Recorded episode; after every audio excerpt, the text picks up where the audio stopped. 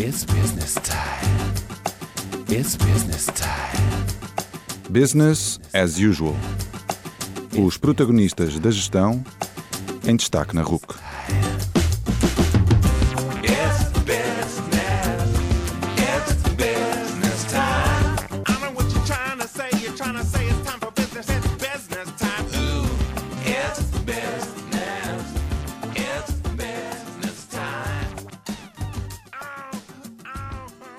Boa noite e bem-vindos ao Business as Usual, o programa da Rádio Universidade de Coimbra que dá destaque aos protagonistas da gestão. O meu nome é António Calheiros e o nosso convidado de hoje é Norberto Amaral. Norberto é o atual responsável pelo TEDx Porto. As suas paixões são a comunicação e a inovação e foi à volta dessas paixões que desenvolveu a sua carreira. Passou mais de uma década na Sonai, procurando tornar a organização mais inovadora. Recentemente saiu da Sonai para criar uma startup tecnológica e para trabalhar como consultor. Paralelamente, tem explorado a sua paixão pela comunicação, participando na organização do TEDx Porto e pertencendo aos Toastmasters. Nesta conversa abordamos essas, essas suas paixões, dando uma espreitadela ao que podemos esperar da edição deste ano do TEDx Porto e falando do seu percurso pela inovação, empreendedorismo e comunicação.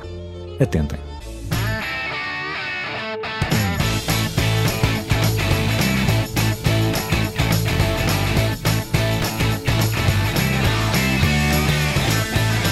Boa noite, Norberto Amaral, bem-vindo ao Business as Usual, o melhor programa de gestão da RUC, também é único, portanto não há aqui grande polémica. Muito obrigado por estares connosco, Eh, sei que andas muito ocupado, especialmente nesta semana em que antecede o, o TEDx. Eh, para começar, te faço a, a pergunta tradicional para aquelas pessoas que ainda não te conhecem, eh, pedir que te apresentasses. Portanto, sabemos que és o, atualmente és consultor e és o organizador ou líder da equipa de organização do TEDx do Porto. Já criaste uma empresa tecnológica, foste responsável pela inovação num grande grupo empresarial eh, português, desempenhaste vários papéis nos Toastmasters. Portanto, conta-nos um pouco desse percurso, que partes deles é que foram planeadas, o que é que surgiu por acaso, portanto, o que é que, como é que, qual é que foi o percurso para chegares aqui hoje? Muito bem, eh, obrigado por, antes de mais por esta oportunidade de vir aqui ao, ao programa, António, e boa noite também para ti. Tem sido um percurso bastante interessante. Tem um, eu diria que isto tudo começou com- nos, nos anos da universidade, no início dos anos 90. Terei um curso que não tem absolutamente nada a ver com o que eu fiz a seguir, de Engenharia Física. Sim, é assim tão assustador como o nome diz. E, e logo a seguir decidi que não era isso que eu queria seguir e, e tive um percurso que me levou para a área de sistemas de, de informação. Estive alguns anos no estrangeiro, depois de ter passado um ano em Erasmus, e depois, quando voltei para Portugal, já em 2001, ingressei de facto na Sonai, onde estive durante 15 anos, e mais ou menos ali a meio desse período achei algo que era o TEDx Porto, achei algo que chamava e chama Toastmasters, e o rumo da minha vida mudou completamente nessa altura. Mudou de, um- de algo que até ali era muito de gestão, era muito de mais analítico, e agora não, agora eh, estou muito mais numa área mais de soft skills e de comunicação, eh, que de facto é diametralmente oposto àquilo que, àquela que é a minha formação e que era aquilo que era o meu percurso até ali. E tem sido temas muito interessantes. Existe eh, uma grande apetência hoje em dia para as pessoas poderem comunicar em público, para as pessoas poderem partilhar as suas ideias, e eu estou cá para ajudar, para ajudar as pessoas a fazer isso, eh, começando por mim próprio, a começar por mim próprio a, a falar em público e saber exatamente o que dizer e quando dizer e saber criar uma mensagem que as pessoas consigam compreender. E por outro lado, também eh, fazer com que outras pessoas consigam chegar a um palco e partilhar as suas ideias. O percurso tem sido não diria nunca de altos e baixos, mas pelo menos sempre com algum, alguma incerteza, o que torna isto tudo muito mais interessante. Nunca foi propriamente algo que fosse completamente planeado. Houve, pelo contrário, muitas oportunidades que me surgiram eh, de uma forma quase que aleatória, mas que eu soube agarrar na altura, e isso, no fundo, faz parte um bocado do segredo da nossa vida, não é? A saber as agarrar as oportunidades certas no momento certo. E, e houve até ali, digamos assim, acho que tanto no caso da Sonai, como os Toastmasters, como o TEDx, foi realmente uma série de pequenos fortúnios, não infortúnios, mas fortúnios, em que as coisas de facto correram bem. Houve ali um, um alinhamento de vontades e quando isso acontece é absolutamente fantástico. O que é que, porque é que tu decidiste mudar a tua área profissional face àquilo que tinhas estudado? Foi desilusão com o que estudaste? Foi tomares conhecimento com uma realidade que não conhecias? Houve, houve vários fatores. Houve ali um, No final dos anos 80, quando eu estava no secundário, eu comecei a ler livros de divulgação científica, daqueles da- das edições Gradiva, e comecei a perceber que de facto o mundo era uma coisa, o universo era uma coisa fantástica, o cosmos. E então eu fui para a engenharia física ne- nesse, com essa ideia de, de seguir esse, esse tipo de, de estudos. Na verdade, era o primeiro ano de engenharia física e eh, não havia informação suficientemente eh, detalha- detalhada sobre o curso, e o curso acabou por ser algo completamente diferente. Havia, foi, foi um, um curso sobre física dos semicondutores, ou seja, tinha a ver com, com processadores de, de computadores, com CPUs, não é? Com algo completamente diferente, diametralmente oposto à, à cosmologia. E não é que tenha ficado desiludido, mas a verdade é que não era exatamente aquilo que eu queria. E depois, quando estive um ano a fazer um, um ano em Erasmus, no, no estrangeiro, acabei por me perceber que lá fora, na altura, havia muito mais oportunidades de profissionais para me poder desenvolver, para poder seguir algo que, que pudesse ser mais impactante, de certa forma. E, e, por outro lado, houve ali também uma, uma percepção de que se eu estivesse a fazer ciência, que teria que olhar para as coisas com muito longo prazo. Estamos a falar de dedicar 5, 10, 20 anos de, de carreira a um assunto muito específico, muito particular. E era algo que me apercebi na altura que não conseguia fazer. Eu achei então uma carreira de inicialmente programador em que pudesse ter uma, uma resposta, uma gratificação imediata. Assim, é, é assim tão simples como isso. Em que nós conseguimos fazer algo no momento e logo a seguir podemos estar a testar e ver se de facto funciona e depois eh, de projetos de seis meses ou menos avançamos para o próximo e assim sucessivamente. Isso achei que tinha um impacto bastante mais forte.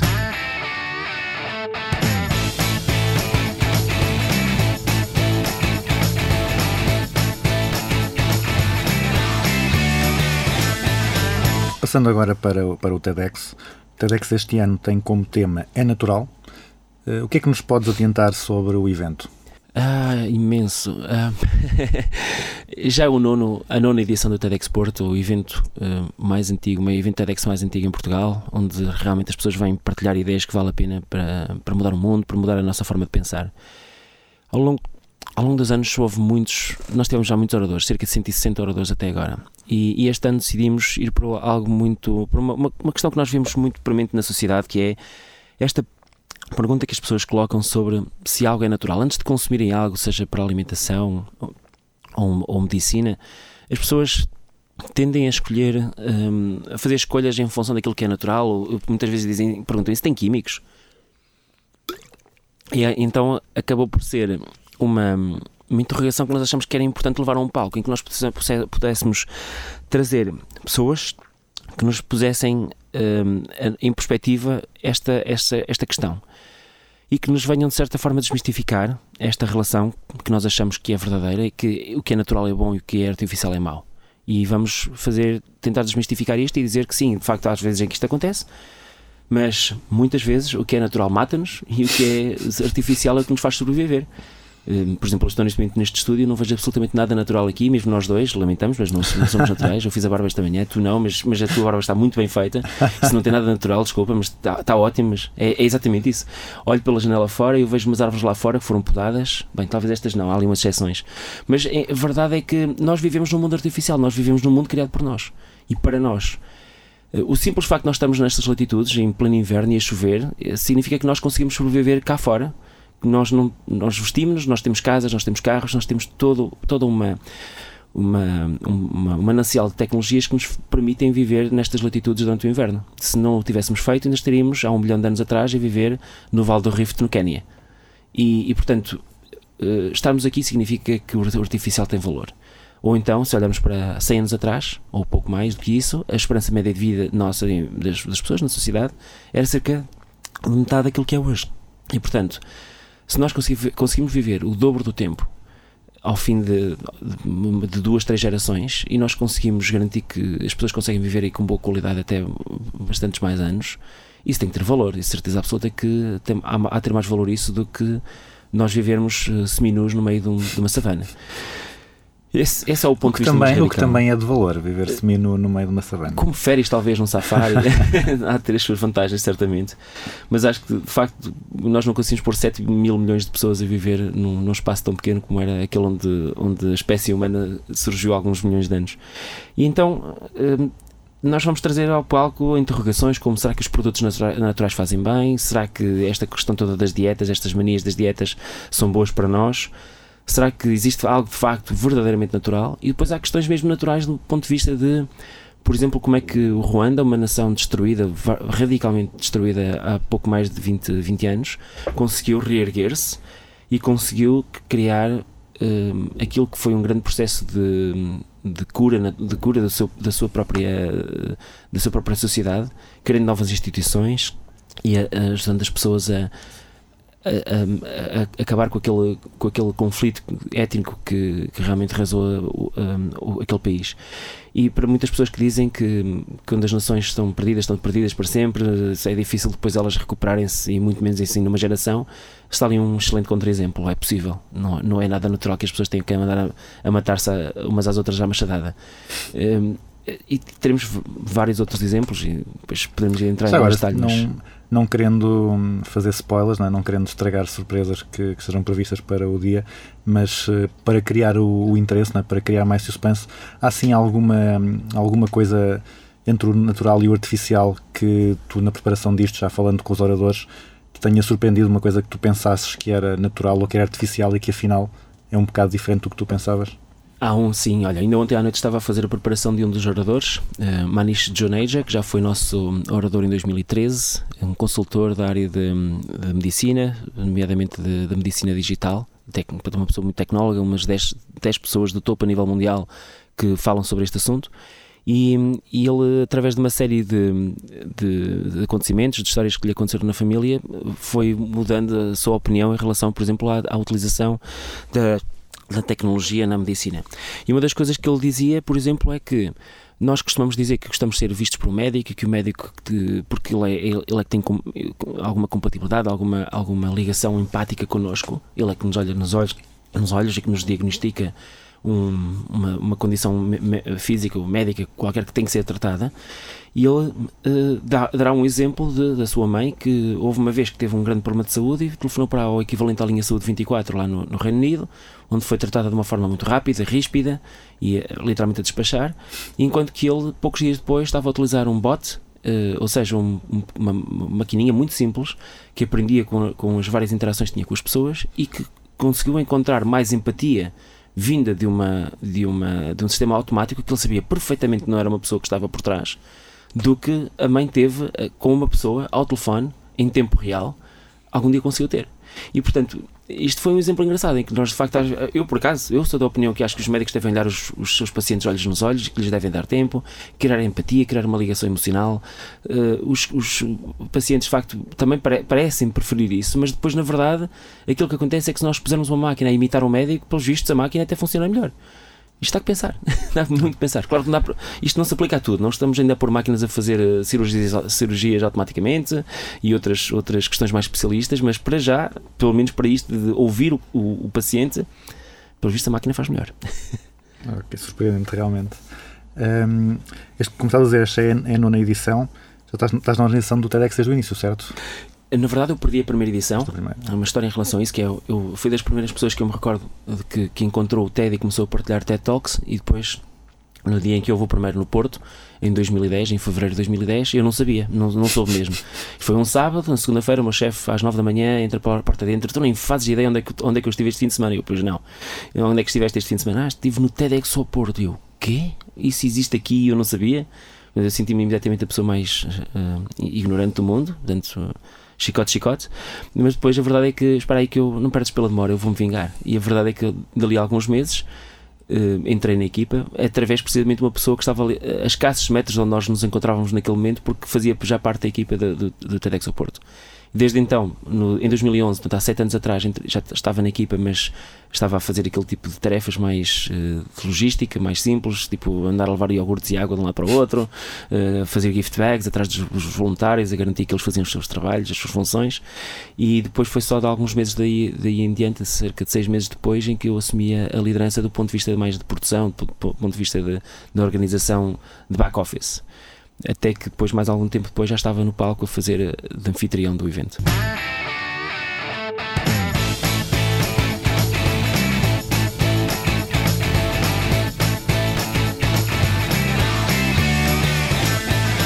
Nessas, eh, nessas edições que já participaste, tens sentido que se tem tornado mais fácil fazer, organizar, porque a, marca, a máquina está montada, está oleada, ou tens sentido que é mais difícil porque já foste esgotando as ideias e cada vez é necessário surpreender e fazer melhor e, e o nível, portanto, o- os padrões estão cada vez mais difíceis de, de atingir?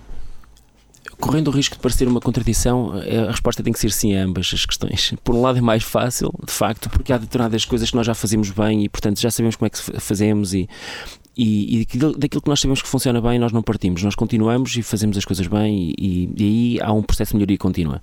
Fazer- aprendemos sempre com as lições que aprendemos em cada edição. Para a edição seguinte, nós fazemos pequenos ajustes e, e achamos que isso, se funciona bem, nós nessa equipa não mexemos. No entanto, eh, pode de facto acontecer.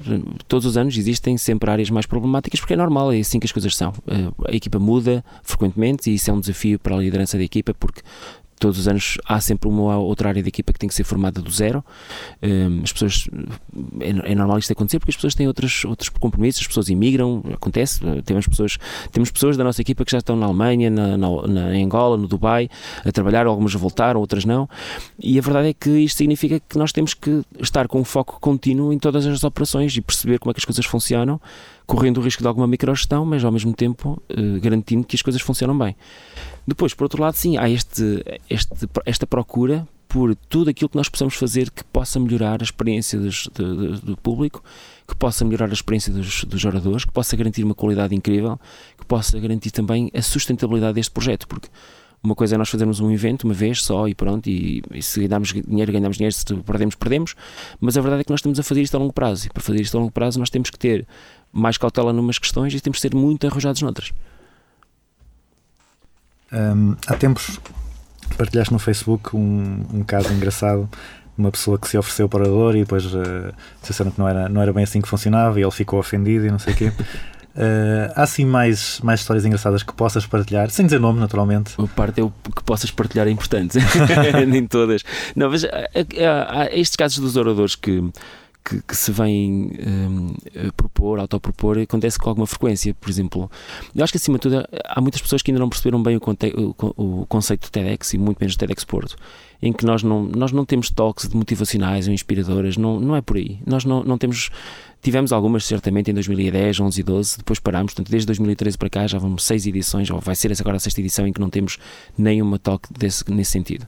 Mas de facto, ou nós, ou, ou por, por outros eventos, sejam TEDx ou não, acabamos, as pessoas acabam por julgar que este é o tipo de conteúdo que, que se procura, que é aquele tipo de conteúdo de ir lá, vamos lá, vamos lá trabalhar, vamos lá todos fazer pelo- pela nossa vida, mas não é isso. Nós, não, nós de facto nem sequer vemos isso no, no próprio TED. Uma vez por outra pode acontecer, mas é projeção.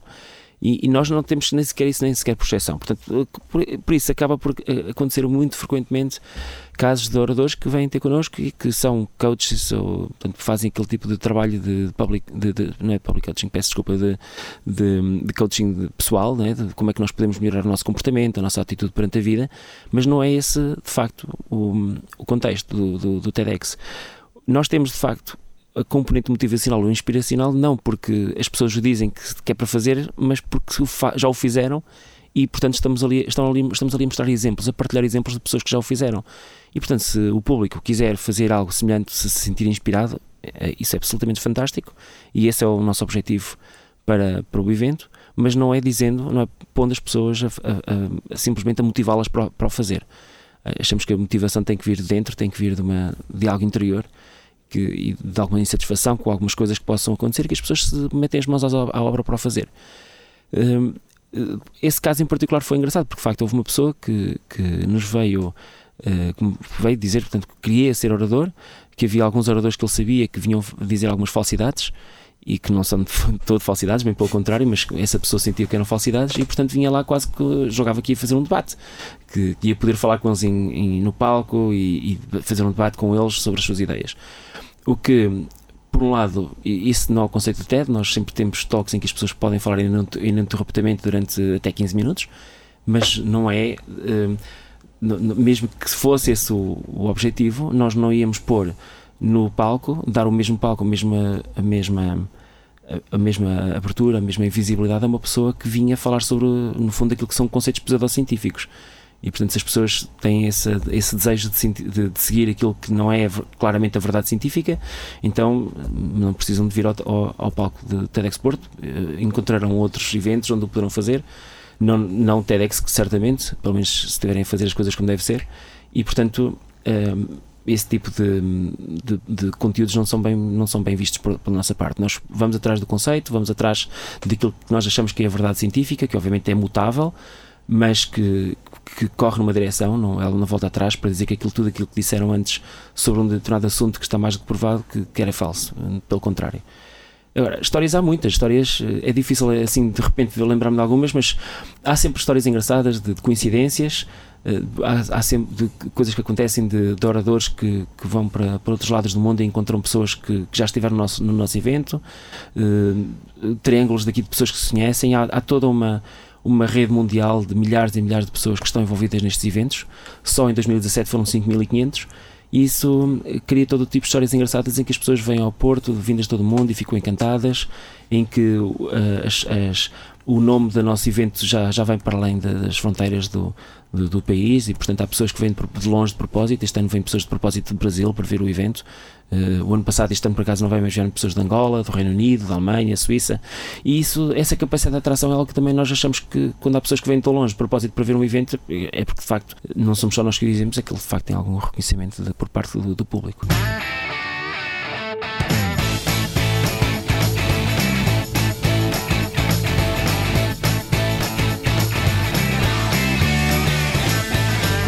Agora mudando de tema, passando para, para outras tuas paixões para a inovação, tu foste gestor de, de inovação na, na portanto, que é um dos maiores eh, grupos empresariais portugueses e também bem sucedido, e normalmente essa, a dimensão e o sucesso são dois fatores que podem inibir a inovação, ou seja, as pessoas muitas vezes, como têm sucesso, não querem fazer as coisas de maneira diferente, não é? porque sentem que se se está a correr bem, se não tem sucesso, por que mudar?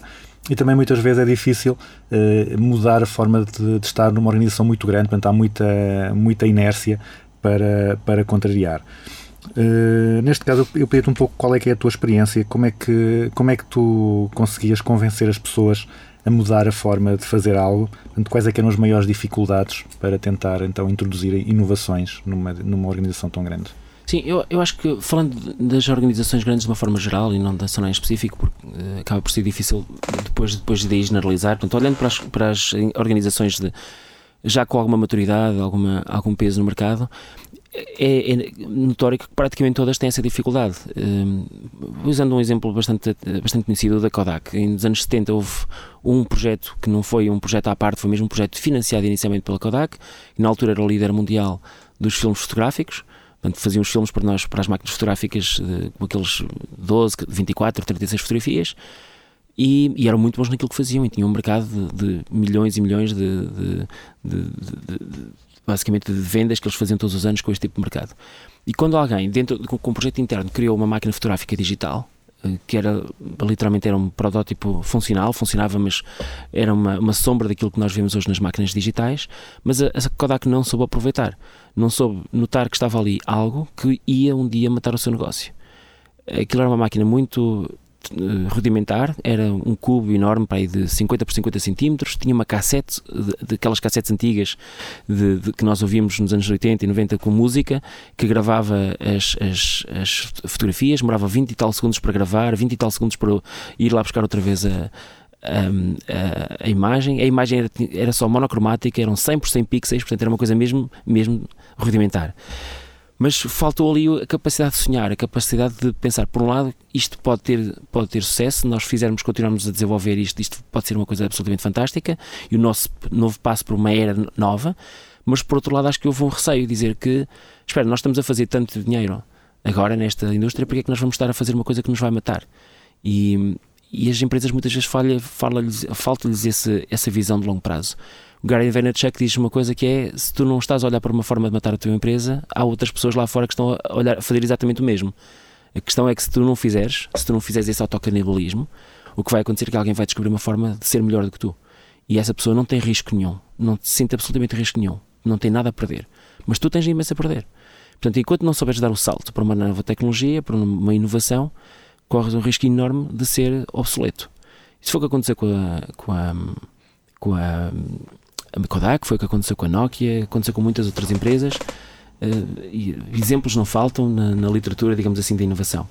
E existem eh, de todo lado, vindas de todo lado, qualquer empresa que exista que esteja, eh, que seja líquida, que seja matura, o risco de encontrar outras empresas que vão, de facto, tomar o seu lugar. E o problema é nós reconhecermos esse momento. Até lá, acho que a melhor forma de nós convencermos as pessoas a, a- a inovar é aos poucos, é nós fazendo pequenos passos e garantindo que esses passos funcionam.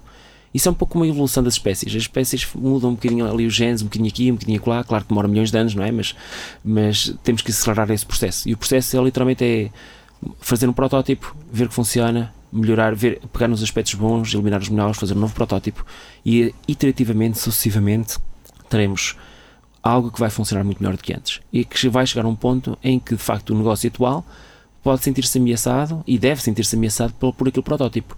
E depois há uma decisão, uma deci- uma decisão de manter um, um negócio atual e criar um novo à parte e o novo à parte eventualmente vai, vai engolir o antigo. É, se for bem feito é inevitável e ainda bem.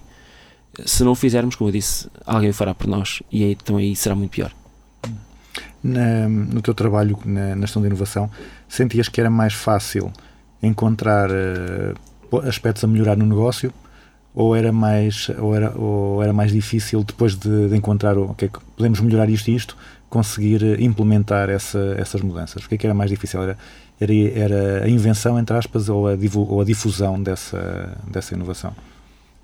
Eu, eu acho, na minha experiência, acho que aquilo, e por aquilo que eu também tenho visto com outros gestores de inovação e pelo mundo fora, é, é muito mais fácil ter, tomarmos, fazer um diagnóstico daquilo que, que não está muito bem e que pode ser melhorado e como é que nós o podemos melhorar, mas depois, de facto, convencer as pessoas a, a mudar acaba por ser mais difícil. E isso acontece precisamente porque as pessoas já, já estão acostumadas a uma certa forma de pensar e se não virem uma forma de saltar, digamos, fazer um, dar um salto do lugar onde estão para o próximo, mantendo a- o equilíbrio e garantindo que, que a operação continua a funcionar bem e sem, e sem perda de dinheiro, as pessoas pensam, ok, mais vale a pena ficar onde eu estou, porque aqui pelo menos eu sei que é seguro, isto está a acontecer, eu conheço isto, eu conheço as regras deste jogo.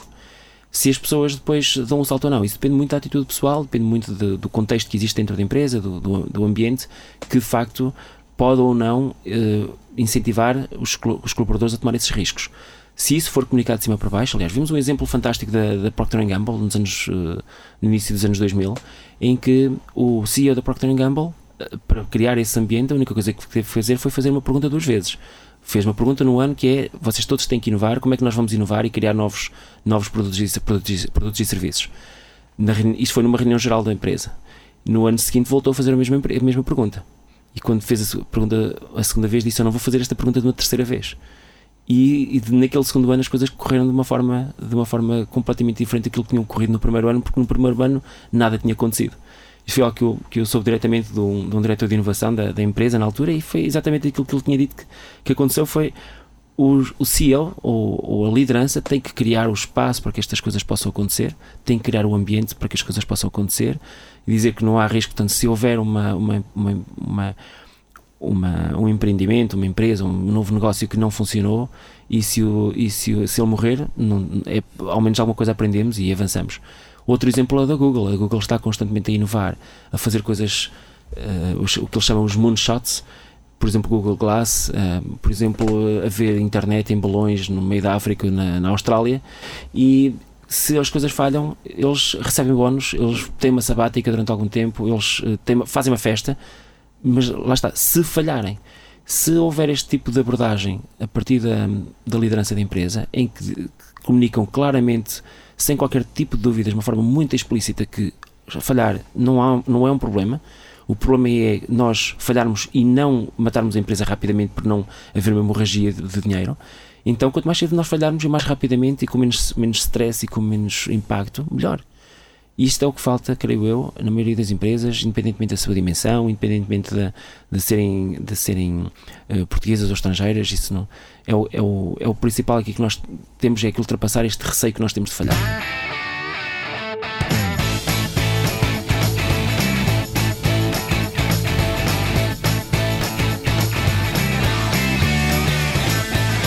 Estavas a falar de alguns exemplos que, que ouviste de outros gestores de inovação.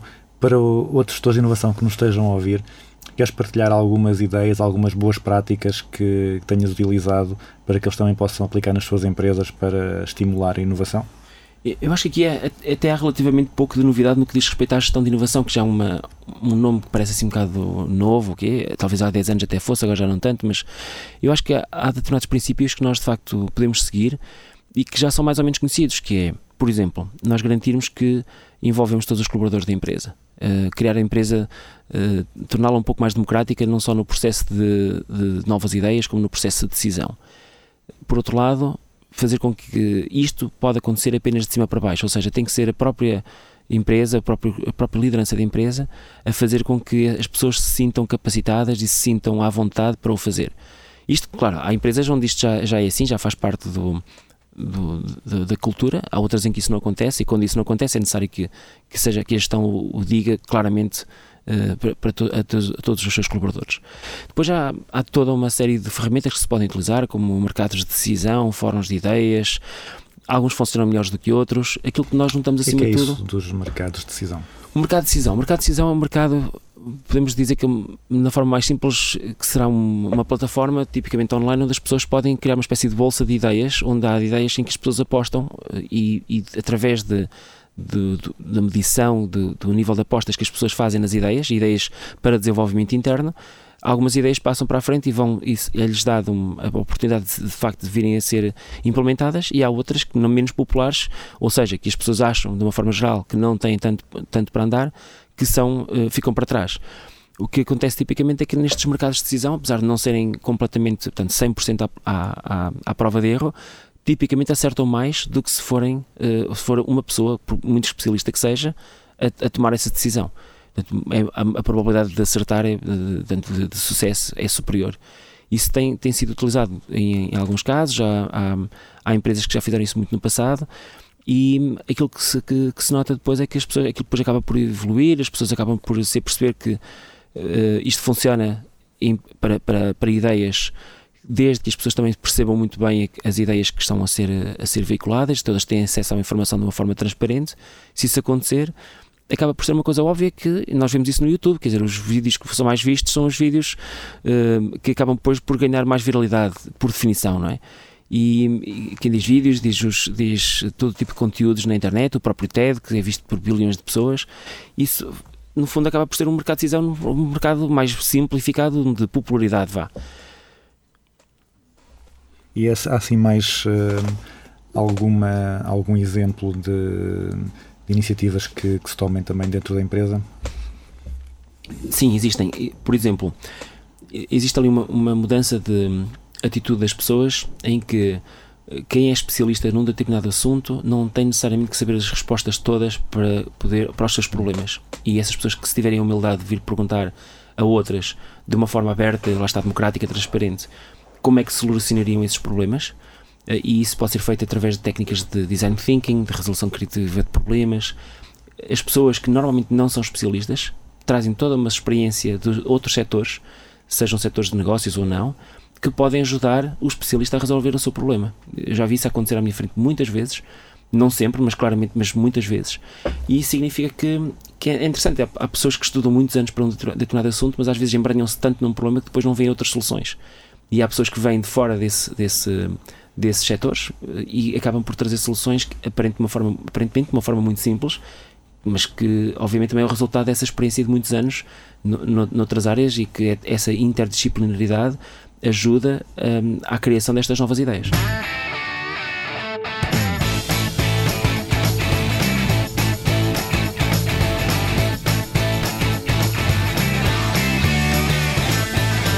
Mudando agora para, para um outro tema. O, tu, depois de, dessa década e meia na, na Sonai, há um ano, e, há um ano e meio, dois meses, dois anos, um ano e meio. Um ano e meio, largaste essa vida estável para lançar uma, uma startup. Foi uma decisão muito difícil? Foi não, foi uma decisão que foi amadurecida ao longo de vários anos e depois, eh, quando chega a uma determinada altura, achamos que, ok, este é o momento certo e, e vamos lá. E, é, é quando, quando, estamos na prancha, no, no cimo da prancha para nos lançarmos à piscina, no início temos um bocado de receio e depois vamos nos acostumando um bocadinho àquela distância, àquela altura e acabamos por pensar, ok, isto tem mesmo que ser, mais tarde ou mais cedo. Aliás, até era um bocadinho estranho porque uma das coisas que eu faço muito no TEDx Porto, nos Toastmasters e noutros sítios é de facto é até incentivar as pessoas a fazer essa mudança, mas depois, espera aí, mas eu não faço essa mudança. Parecia um bocadinho hipócrita da minha parte se eu também não o tentasse.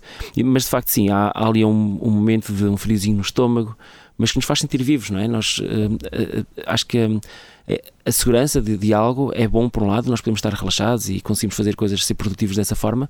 Por outro lado, acabamos também por nos acomodar demasiado e isso não, não é bom nem para nós, nem para, nem para, nem para ninguém. E então chegamos a uma determinada altura que achamos, ok, esta é a altura certa, vamos mudar, vamos fazer algo diferente.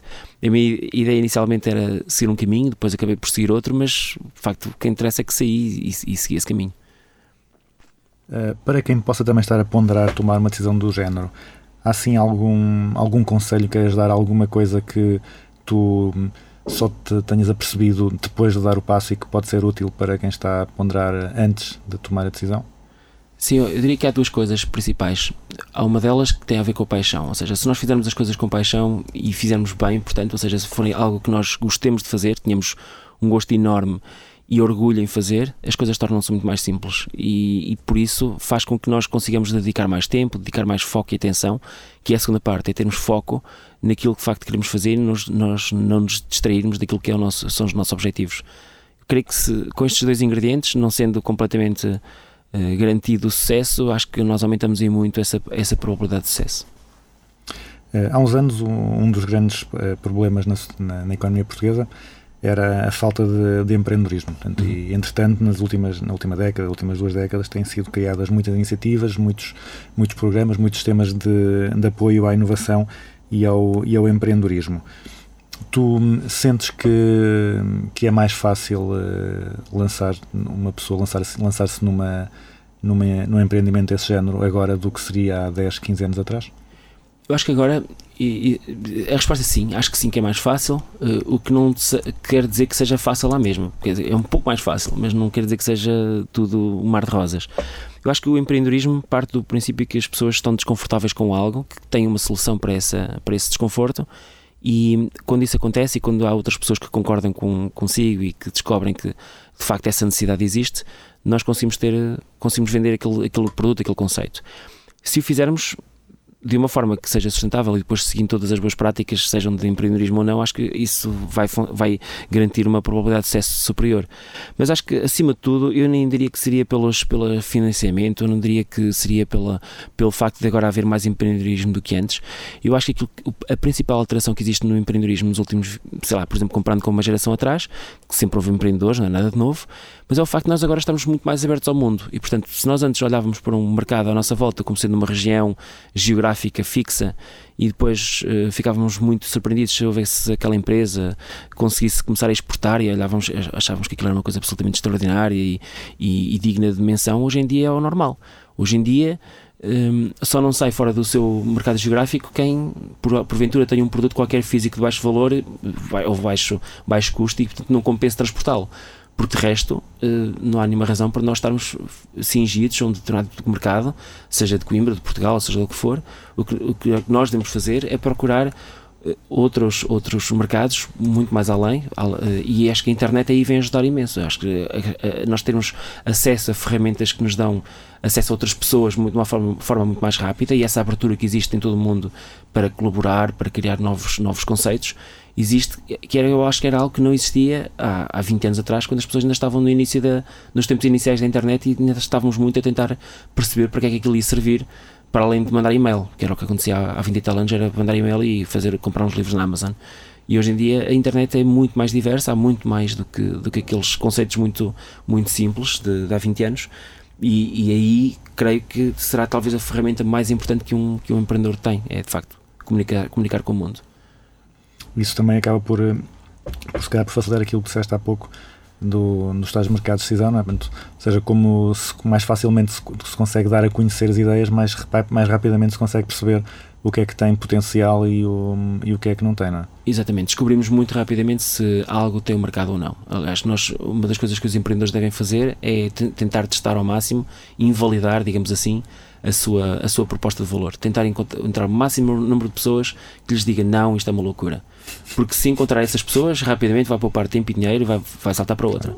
Se não encontrar, que continue a encontrar, mas ao mesmo tempo vai começar a reparar, não, isto de facto, as pessoas concordam que isto faz sentido, eh, não há pessoas a dizer-me o contrário, portanto isto é um bom sinal que, que isto pode funcionar.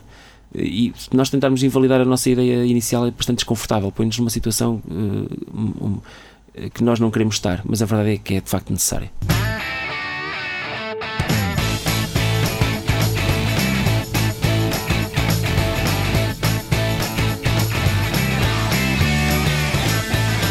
Passamos agora para, para outro tema, que, que até é o, é o tema que nos, eh, que nos ligou, os Toastmasters, nós conhecemos no, através dos Toastmasters. Existem há mais de 90 anos, eh, nasceram nos Estados Unidos, estão em Portugal há, há pouco mais de uma década, sempre em crescimento. O que é que te parece que, que explique a longevidade e a expansão deste conceito que foi lá está inventado num, num pequeno canto dos Estados Unidos da América, lá na Califórnia? Uma. Toastmasters, antes de mais, uma organização sem fins lucrativos a nível mundial, já tem só mais de 16 mil clubes espalhados por mais de 130 países.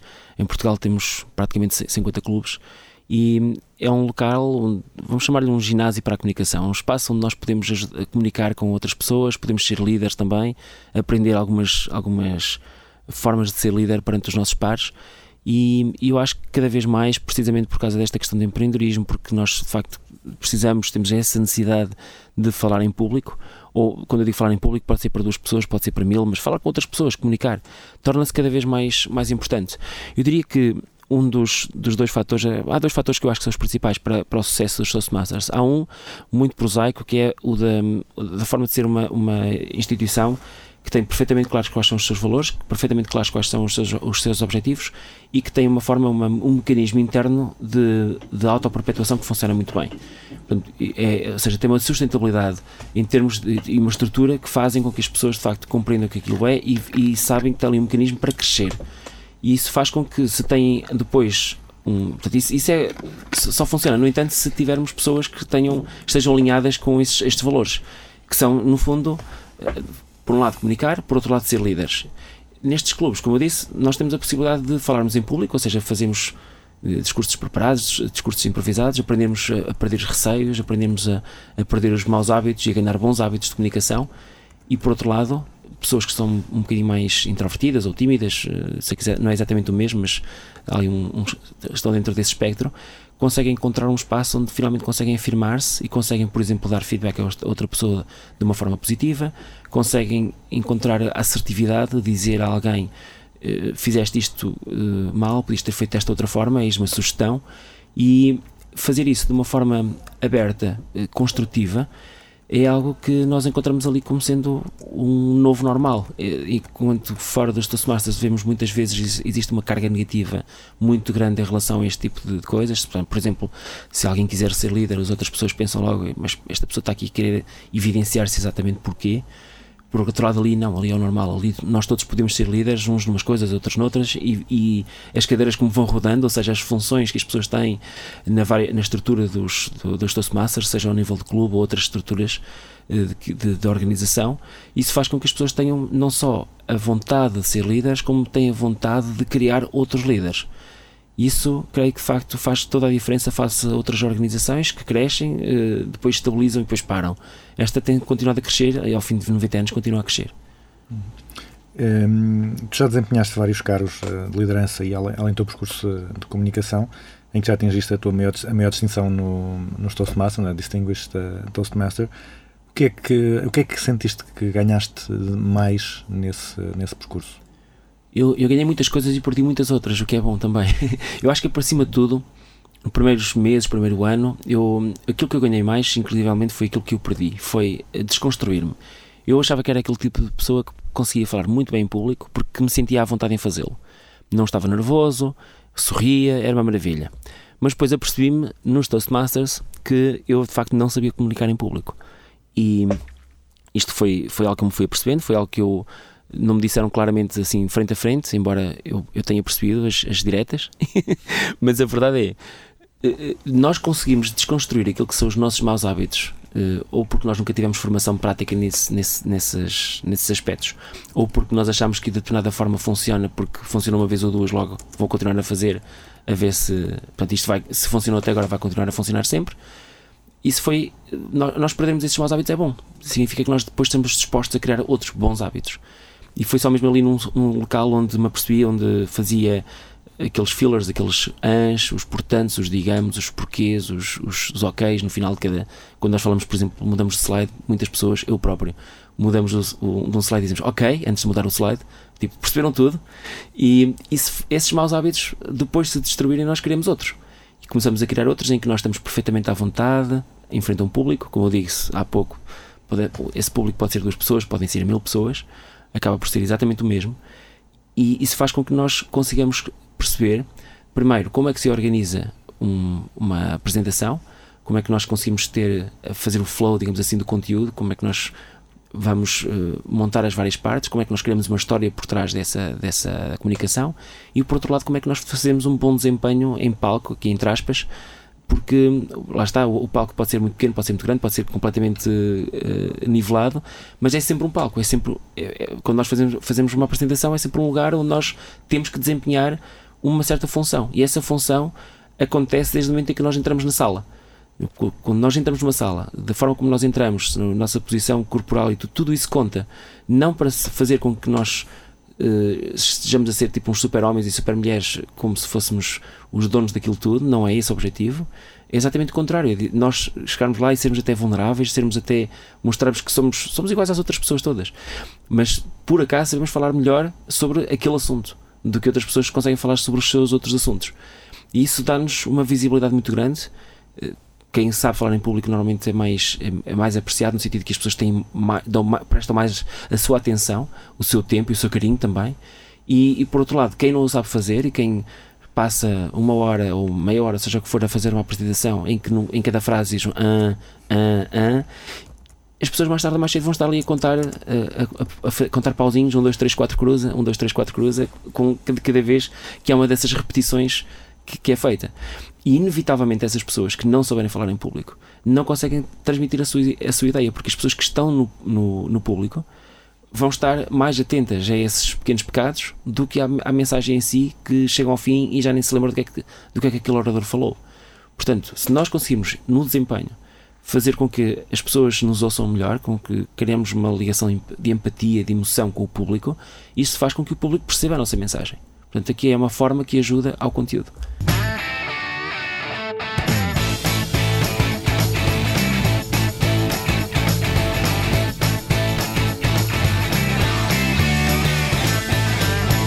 Tu, portanto, há, há um ano e meio mudaste de vida, entretanto também eh, começaste uma outra, uma outra atividade como consultor mais Sim. na área da comunicação e eventos. Passaste de uma vida que era, se calhar, muito estruturada, né? tinhas uma, um horário muito, se calhar, muito repetitivo, para, para uma, uma vida muito destruturada em termos profissionais, em termos de, do horário. Eh, Como é que é um dia normal, se é que isso existe na tua vida? Não existe um dia normal todo dia. Aliás, dias normais para mim então já era, era a morte, basicamente, já não, já não iria funcionar comigo. Eh, Aquilo que eu, que, que eu reparo ao fim de, de alguns anos de trabalho é que a, a rotina de entrar, que entraram no, no, no determinado escritório uma hora e sair a outra era uma coisa com a qual já não conseguia ser compatível. E isto não significa que eu não queria trabalhar, é pelo contrário, eu conseguia ter que trabalhar às horas que me apetecesse, nem que seja até às duas ou três ou quatro da manhã, se quando for necessário. Portanto, isso eu faço com a, com a frequência que, que eu achar necessária. E essa falta de estrutura, por outro lado, dá-nos uma grande liberdade, o que não quer dizer que seja indisciplina. Bem pelo contrário, nós temos que ser muito disciplinados, muito focados, que sempre, temos que ser muito mais. eh, mais eh, discerni, eh, dis- como é que é? discernidores, Eh, falta-me agora a palavra certa, mas temos que ter algum discernimento em relação a nós vamos ocupar o nosso tempo e a nossa atenção.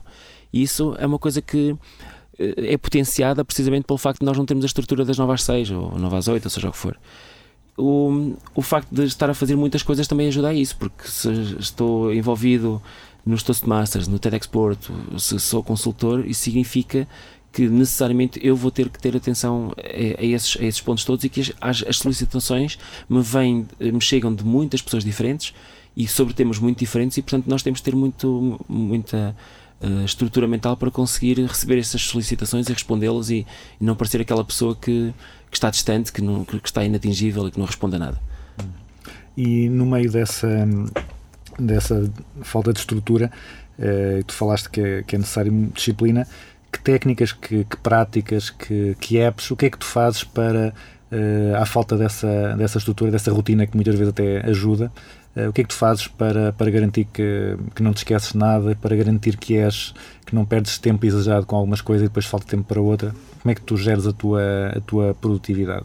Olha, aquilo que eu mais aprendi, que eu melhor aprendi nos últimos tempos, eu ouvi um audiobook ou um livro também que chama-se Getting Things Done, eh, que tem explica de, alguma forma, eh, talvez às vezes até demasiado detalhada, mas dê-me ali algumas dicas de como é que nós podemos gerir o nosso tempo bem.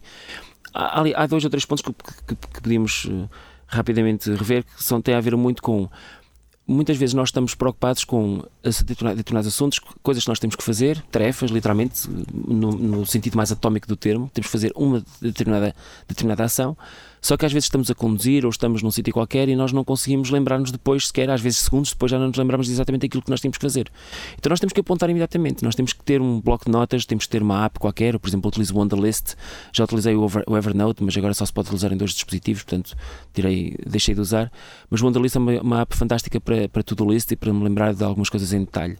E depois há muitas ferramentas, nomeadamente ferramentas de, de acesso on- online a todo o tipo de informação que nós podemos guardar. Aliás, uma das coisas que eu mais aprendi foi guardar tudo em, em aplicações tipo MailCloud e Dropbox e por aí fora, porque tem que estar tudo online para eu poder aceder de um telemóvel, de um tablet ou de um computador, seja esteja aqui, esteja do outro lado do mundo.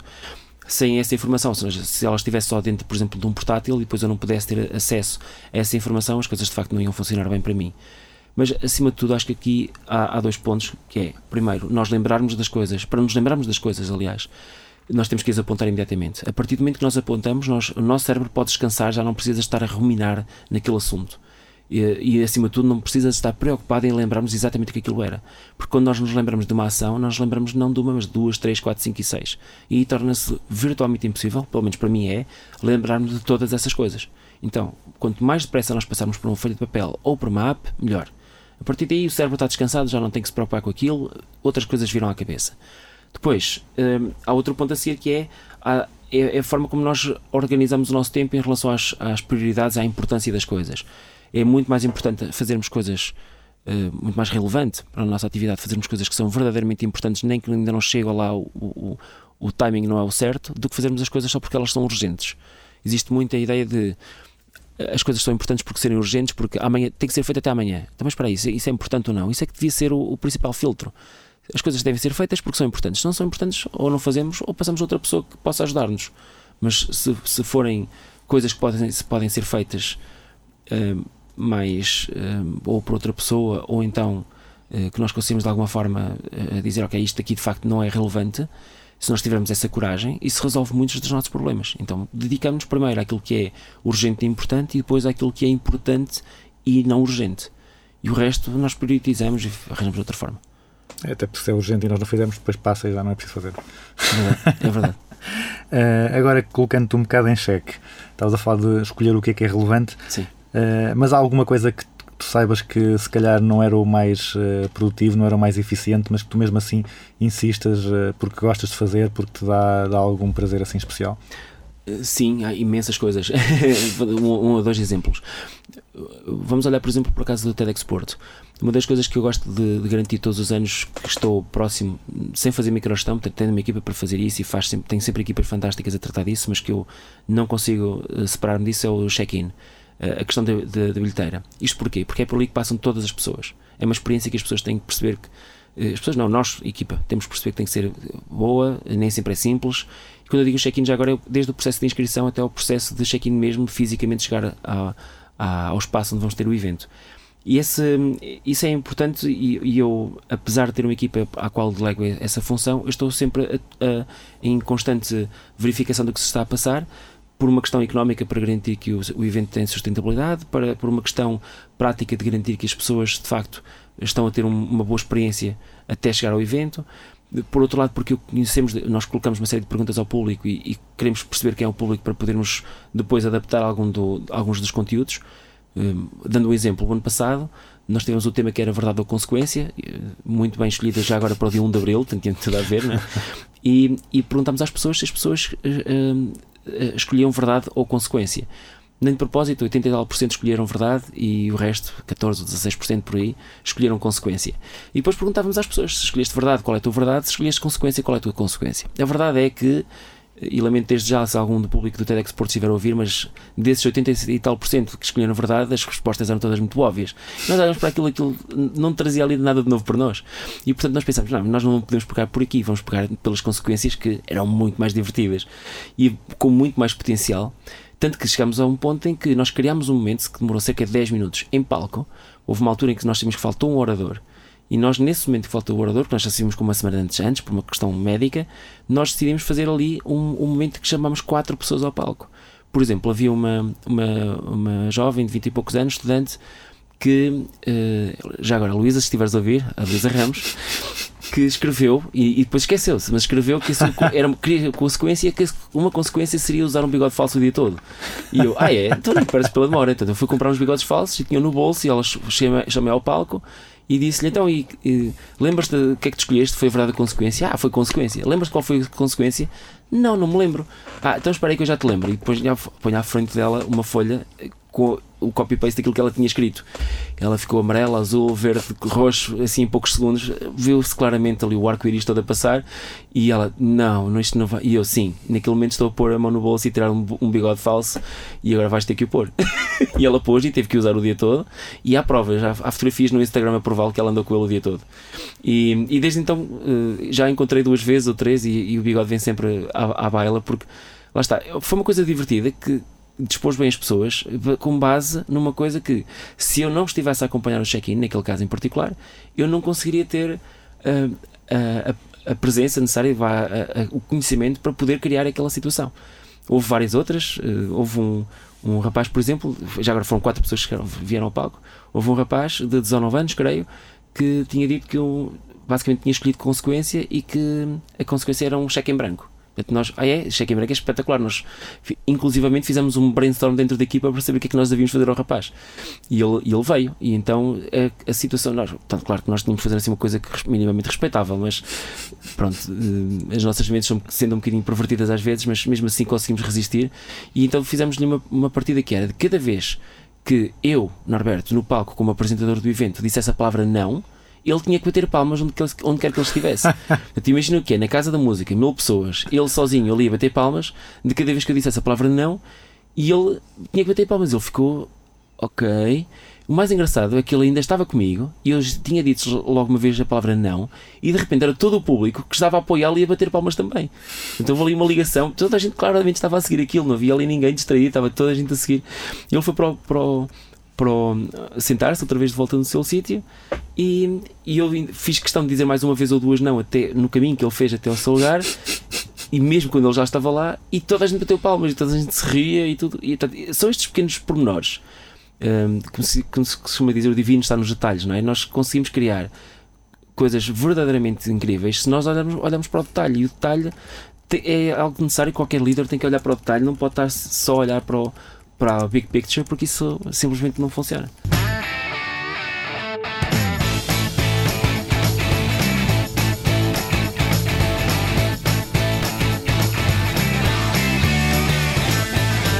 Passamos para a grelha fixa, aquilo que eu chamo de grelha fixa, são as perguntas que são iguais para todos os convidados. E a primeira é uma empresa ou um guru que tu admires. Eu vou começar antes por dizer aquilo que eu não admiro. Eh, que não tem nenhum de guru que eu admire. Uh, acho que nós somos. somos um, temos as nossas. Que tu admires ou que tenha inspirado? Sim, sim, eu já vou à empresa. A empresa, vamos lá encontrar uma tábua de salvação. Uh, eu acho que um, é engraçado que há sempre aquela ideia do herói, da pessoa que, que, se desenvolveu e por aí fora. Se há alguém então que eu tenho aí, seria o Manuel Forjage, o líder da equipa TEDx Porto. De facto, eu admirava imenso. Uh, queria sempre pensar como ele, como ele pensa e ter aquela forma fresca de olhar para as coisas.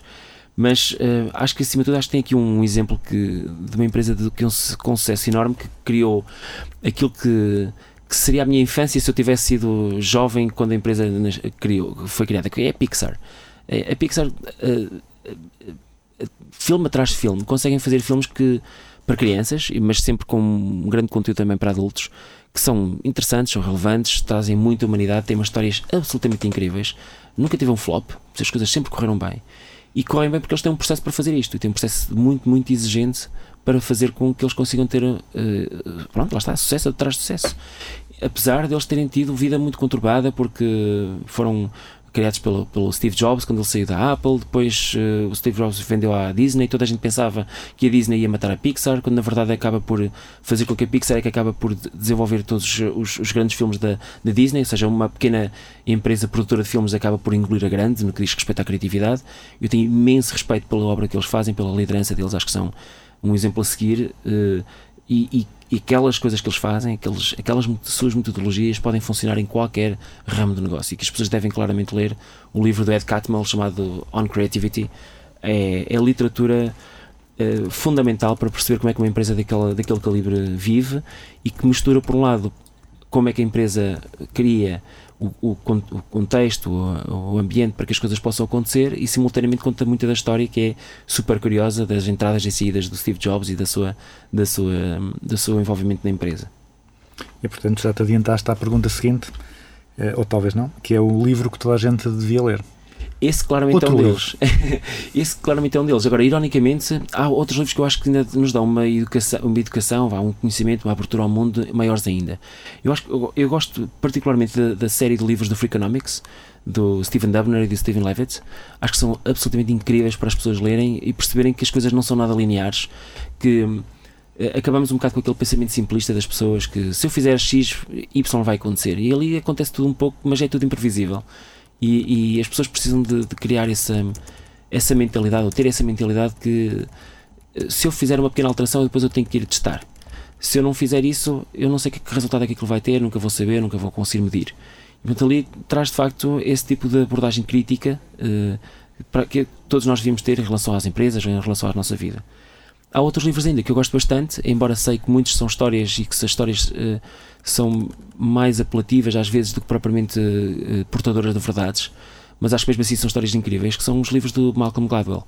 Por exemplo, Tipping Point, Blink, um, O que o Cão Viu, que é um livro que tem um nome assim super estranho, mas que basicamente reúne uma série de crónicas de- que ele tem, porque ele é escritor na, na New Yorker, e portanto todas, todas aquelas, os artigos são várias páginas, são super, super interessantes, sobre coisas radicalmente diferentes, mas por trás está sempre algo subjacente que é pequenos efeitos têm, podem ter eh, impactos, podem ter um, um resultado, aliás, não é efeitos, pequenas causas podem ter efeitos eh, mu- muito, muito grandes e, e lá está outra vez, imprevisíveis. E portanto, algumas destas histórias acho que são muito interessantes para nós conseguirmos perceber que o mundo é muito mais complexo do que a gente julga. Hum, e agora uma mais, eh, mais exigente, mais diferente. Um conceito ou uma prática de gestão que tu achas seja mal compreendido. Hum, eu estive a pensar um pouco sobre isto. Eu acho eu gostava de fazer aqui um twist, se me permi- permites, que é um conceito que seja mal compreendido, não na gestão, não, não mal compreendido por nós, por, por fora da gestão, mas mal compreendido dentro da gestão. E que eu acho que é o das entrevistas de emprego. Eh, e- e, aliás, eu acho que aqui, é, para dizer a verdade, é este tipo de, de falta de compreensão, acho que é de parte a parte. Existe nas empresas toda uma, uma nacel de pessoas que olham para as entrevistas de emprego como se, pronto, é uma carreira literalmente que se faz dentro das empresas, em que há pessoas que há todo um processo há toda uma, uma série de, de, de entrevistas que as pessoas fazem, uma, uma série de, não diria de obstáculos, mas vá de, de, de pontos, de, de milestones que as pessoas têm que ultrapassar para conseguir aquele emprego. E esse, e esse método mais tradicional de entrevista de emprego acaba por ser um, um método que nem sempre dá os melhores resultados. Nós não temos minimamente a garantia que aquela pessoa, só porque teve um bom desempenho numa entrevista de emprego, depois vai ser um bom profissional. Há pessoas que muito facilmente conseguem convencer-nos numa entrevista de emprego e depois chegam ao, ao, ao, ao emprego propriamente dito e, e não, não é assim, as coisas não funcionam bem. E é exata- exatamente o contrário, de pessoas que estão super, super nervosas numa entrevista de emprego e se nós a julgarmos por esse nervoso apenas, nós vamos perder ali um- uma pessoa que poderá ser um elemento absolutamente incrível e fundamental eh, numa empresa, numa determinada tarefa, numa determinada função, que eh, de outra forma portanto, até nos seria difícil encontrar uma pessoa para aquela, para aquela função, não é? E depois há as entrevistas evoluíram para aquele tipo de entrevistas em que as pessoas têm que fazer um trabalho em casa durante uma semana ou duas semanas, ou seja o que for. O que é curioso, porque aí as pessoas de facto desdobram-se em fazer tudo aquilo que é um trabalho que devia ser pago, mas não é, para as empresas. Mas mesmo assim acho que é- não é por aí, acho que é importante que as pessoas consigam demonstrar o trabalho, mas aí que, eh, muitas vezes aquilo que acontece é que as pessoas aí depois já não fazem o trabalho por si, ou então vão falar com as pessoas não especialistas e não encontram mesmo assim o mesmo tipo de de condições para fazer esse trabalho que depois vão encontrar de- dentro da empresa. Muitas vezes nas empresas não há sequer uma segurança clara, uma certeza clara em relação a qual é o desafio. E nas, nas- nas entrevistas de emprego em que há um desafio que é colocado ao colaborador, o desafio é mais ou menos bem balizado. Ora, entre esta certeza que existe numa entrevista, ou aliás, num, num trabalho que é feito para uma entrevista, e a incerteza que existe numa vida de uma empresa, em que nós temos que ir buscar os vários pontos de informação a várias pessoas, temos que criar networks dentro da empresa, acho que ainda existe assim muita distância entre aquilo que é esse trabalho que nós estamos a pedir aos entrevistados para fazer e, e o trabalho que depois vai de facto acontecer nas empresas em que eh, é muito mais caótico. E não necessariamente mau, é mais caótico porque é assim que as empresas funcionam, é, é, é normal. É- e, e até é bom que, que haja esse, esse tipo de, de incertezas porque lá está, o mundo também não é, não é, não é, não é simples. Mas realmente esta questão acho das, das entrevistas é algo que existe muito espaço ainda para melhorar e para nós garantimos que nós contratamos os melhores, os melhores, eh, as melhores pessoas, os melhores elementos para, para, para ser os líderes no- da, da empresa, as pessoas que sejam líderes do topo da empresa ou sejam os líderes nas suas áreas. Ahm, e agora um conceito ou uma prática sobre o qual tenhas mudado de ideias. Que, Eh, Eu acho que até já abordei isto, embora não o tenha dito de uma forma explícita, mas é precisamente o de facto de nós, como líderes de uma determinada ação, sermos, eh, temos, temos que ir ao detalhe.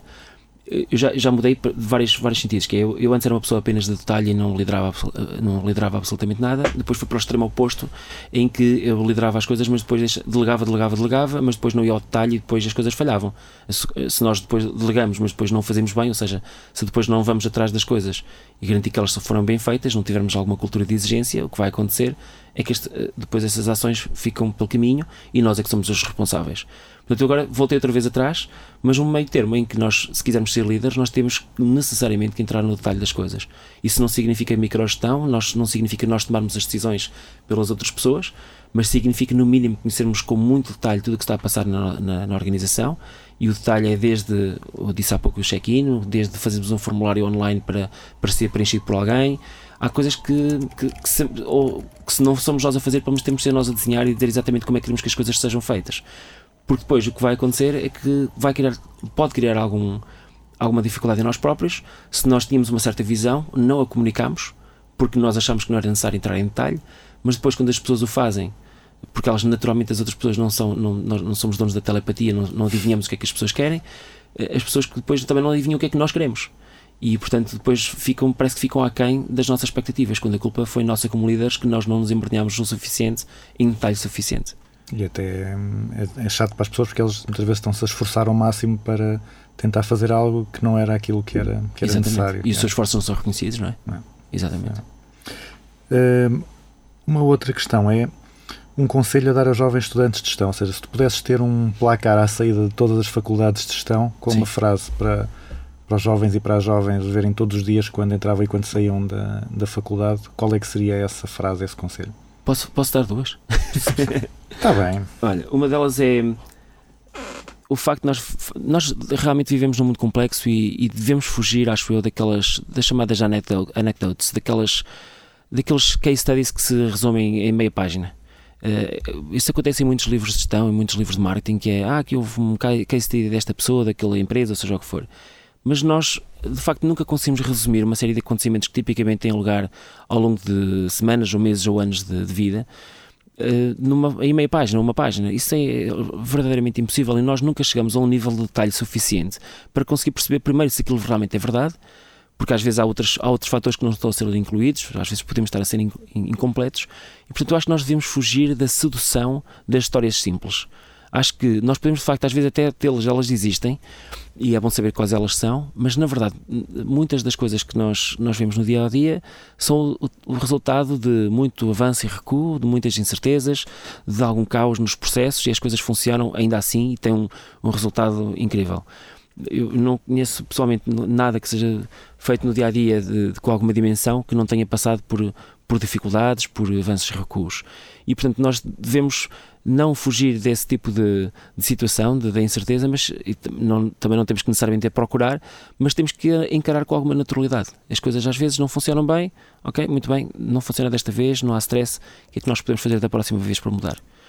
O outro ponto que eu, que eu diria que é bastante importante para estudantes de gestão e mesmo para, para qualquer eh, consultor ou para qualquer pessoa de, de líder de uma empresa, é a noção, a noção de sucesso.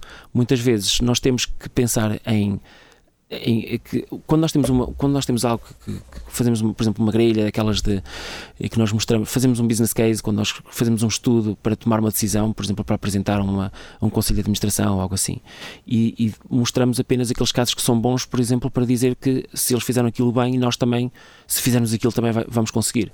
Vemos isso em muitos livros de gestão eh, os livros do como é que se chama aquele senhor Collins? Eh, eh, From Good to Great, esse tipo de, de livros, são todos muito. são um bocado perniciosos, porque só nos mostram exemplos de gestão positivos. E portanto, o que é que ele faz? Ele vai atrás das, das empresas de gestão, de pessoas de sucesso e por aí fora, e, e pergunta-lhes: Olha, o que é que tu fazes eh, todos os dias? Deixa-me entrevistar-te, deixa-me acompanhar durante umas semanas ou meses. Eu quero perceber bem o que é que tu fazes, que é para poder ter, destilar daí qual é a essência daquilo que tu fazes, para poder partilhar para as outras pessoas fazerem exatamente o mesmo.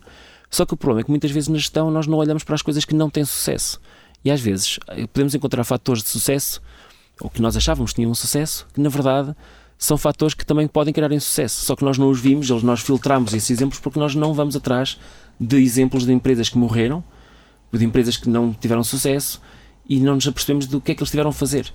Portanto, nós olhamos apenas para aquilo que tem sucesso e daí tentar tirar lições para nós, lamentamos isso não funciona. E isso não sou eu que o digo, isso outros, outros eh, gurus de gestão o, o poderão dizer. Mas é de facto muito. eh, é- acaba por ser muito sedutor nós termos essas histórias que, eh, se esta pessoa fez desta forma, funciona, se fizeres, vais ter maior probabilidade, probabilidade de sucesso. Não é de todo assim. Acho que nós temos que olhar para aquilo também que não funcionou e olhar para, para os outros e olhar também para o nosso umbigo, ter a, a vulnerabilidade, mostrar essa vulnerabilidade suficiente para nós percebermos que aquilo que nós fizemos no passado, se não funcionou, nós temos que perceber porquê e melhorar. Isso é fundamental, é melhorar, melhorar, melhorar. Nós podemos não ser perfeitos hoje, podemos ser perfeitos, não ser perfeitos nunca, mas temos sempre a obrigação de melhorar. Isso, sem dúvida nenhuma. É, porque é engraçado isso dizer, até porque qualquer uma coisa que, que funcione mal, 99% das situações, não é? nós conseguiríamos sempre encontrar aquele, aquele 1 em 100 caso de sucesso e a partir daí poderíamos construir a história de que, eh, de que isso seria, seria uma boa prática quando 99% dos casos não é. Portanto, realmente esse, exatamente. esse é, é, um, é um alerta muito importante. Sim. Eh, e finalmente, uma música para concluir o programa. Olha, em 1987 saiu talvez aquilo que será um dos maiores álbuns de rock do mundo, um, Joshua Tree, dos U2. Creio que foi talvez um dos primeiros vinis que eu comprei. E, e o mais irónico é que eu ainda não tinha giradiscos. Então foi engraçado que eu comprei o, comprei o vinil. Aliás, fiquei muito mal surpreendido aqui. É uma parte em que as letras estavam todas escritas em português, em- apenas em português. E achei, mas Hã? não faz sentido isto. Traduziram a... As, o, o, aquilo era da. Foi uma edição portuguesa e as letras só estavam em português. E achei muito estranho como é que. Pronto, tive que andar a, a ver noutras revistas da Brava e essas coisas como é que quando as letras em inglês porque não percebia. Mas estavam traduzidas. E, e o, o álbum é, para mim, o melhor álbum, um dos melhores álbuns de rock do mundo. Há outros, obviamente, muito bons, mas da história. E, e ele é perfeito, praticamente perfeito do início ao fim. Todas as canções lá estão perfeitas. Tem um seguimento lógico incrível. Tem todo aquele sentimento do, da exploração do oeste americano, mas à vista dos anos 80, ou seja, completamente diferente daquilo que foi há, há 100 ou 200 anos. Mas acima de tudo, traz ali uma.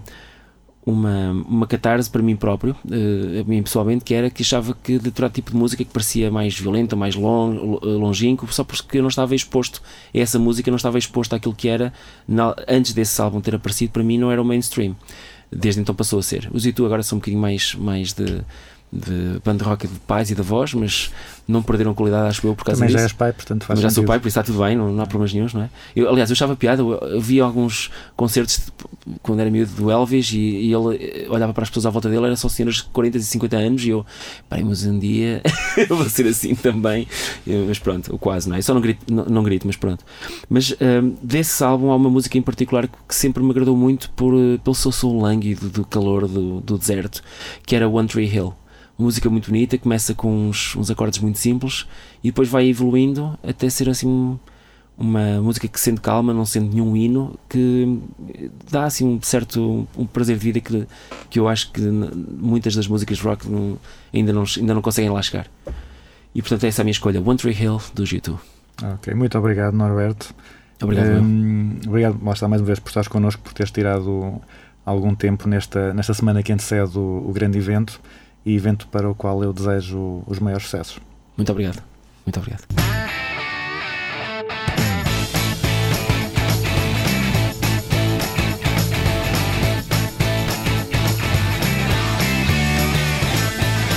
E termina assim o nosso 13º Business as Usual com Norberto Amaral.